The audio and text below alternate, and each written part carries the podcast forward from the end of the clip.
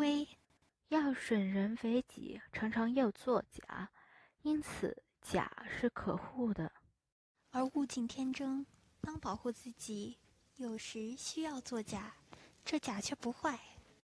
当一个人成长了、成熟了，对假的恰当评价就成为必要了。但假好比毒药，特殊时刻用只可以救命，滥用乱用终究害了自己。常作假的人不会快乐。心中极其然怕假会被拆穿，假是没有的东西，偏说它有，因此假是反自然的。如果拥护科学、热爱大自然，就会厌恶虚假。有一点容易使人误会为假的，就是假借。假借虽然有一个“假”字，但它不是假。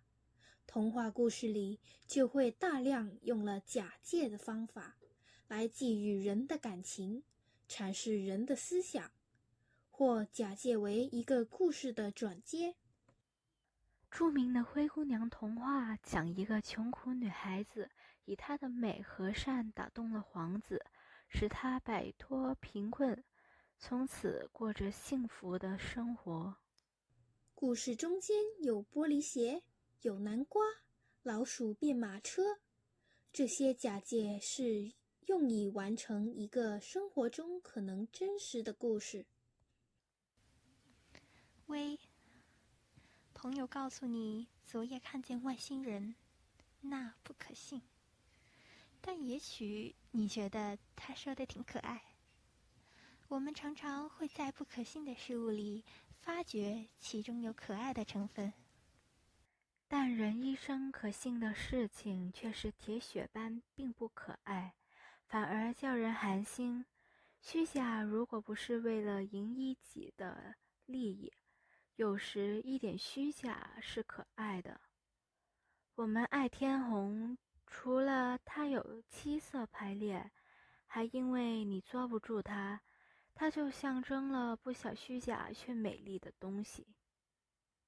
美丽的误会。美丽的谎言，都是人们容易挂在口边的说话，甚至故意为自己制一个虚假的幻想，使自己有意识的陶醉。